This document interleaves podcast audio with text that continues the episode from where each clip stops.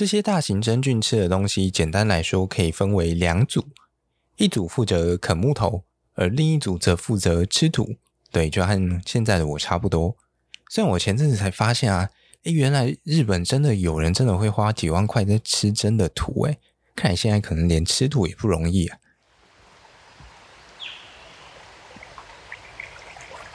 你还在对生活感到迷惘吗？你每天都累到无法思索了吗？你知道森林可以是一种生活吗？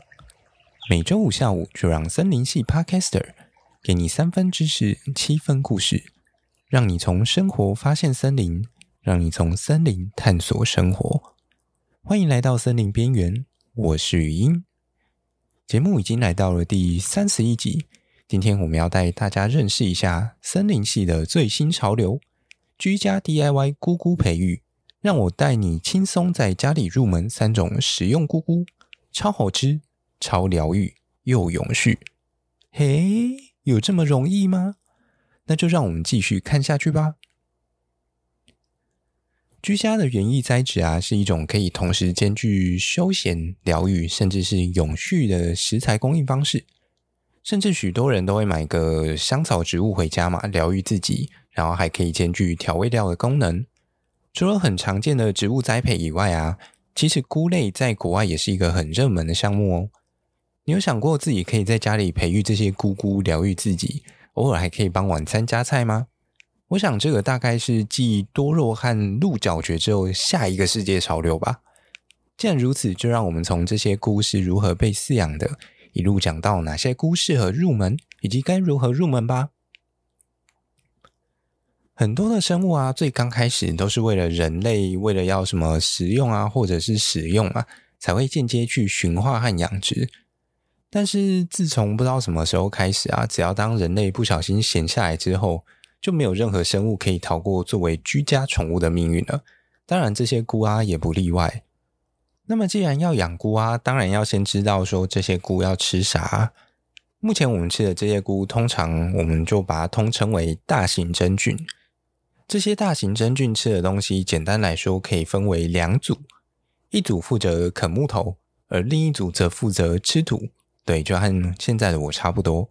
虽然我前阵子才发现啊，诶，原来日本真的有人真的会花几万块在吃真的土，诶，看来现在可能连吃土也不容易啊。爱啃木头的这些真菌啊，通常都长在木头上，因此我们通常就称它为木生类型的菇。而同理啊，这些爱吃土的呢，则是土生类型的菇，非常的土生土长呢。当然也会有一些中间型或者是特别类型，这个就留到以后再慢慢来讲。这边呢，我们就先以容易入手的类型来做说明。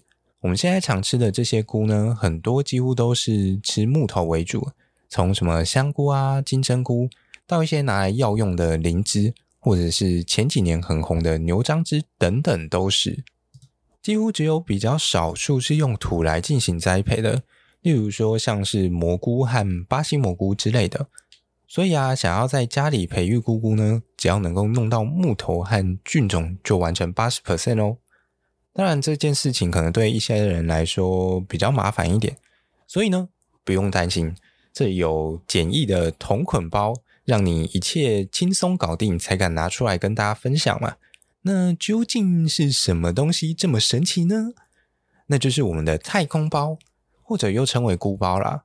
其实现在想要在家里种一些菇来吃啊，相较于以前真的方便很多。现在已经没有什么东西是网购买不到的了，哦，不是，应该都买得到。所以只要上网啊，就可以买得到你想种的菇包喽，应该啦。假如你是住日本的朋友呢，我看有些超商甚至是直接卖接好菌的椴木，这种都有。想要自己体验种椴木香菇吗？我们提供了最方便的商品——养菇套装，得是一根木头加上里面的菌。啊，依照目前的汇率呢，体验价大概是八百台币左右吧。请问各位听众会有兴趣吗？诶，有兴趣的要买要快哦，虽然台湾还没有卖。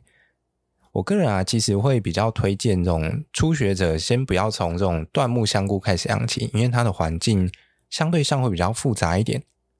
我个人其实会比较推荐从太空包开始入手，主要是因为太空包通常会处于一个相对密封的环境，所以在培养菌丝的过程当中啊，只要注意这些菇包温度就好了。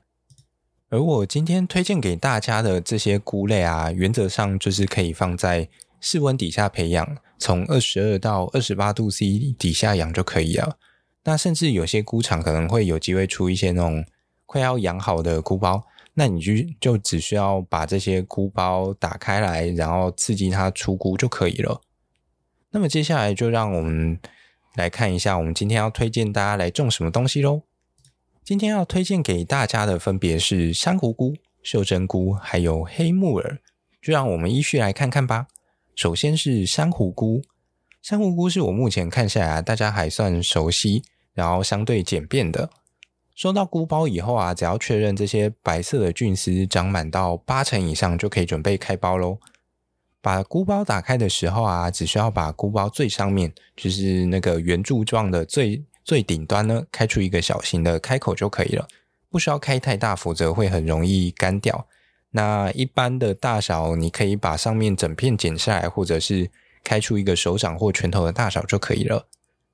那在打开之后呢，呃，就会需要每天用喷雾器，从大约十五到二十公分左右的距离啊，喷洒一些水雾上去即可。频率大概会是每次大概喷个十下左右。一天喷个三到五次，让它维持一定的湿度和基本的通风，就会开始出菇喽。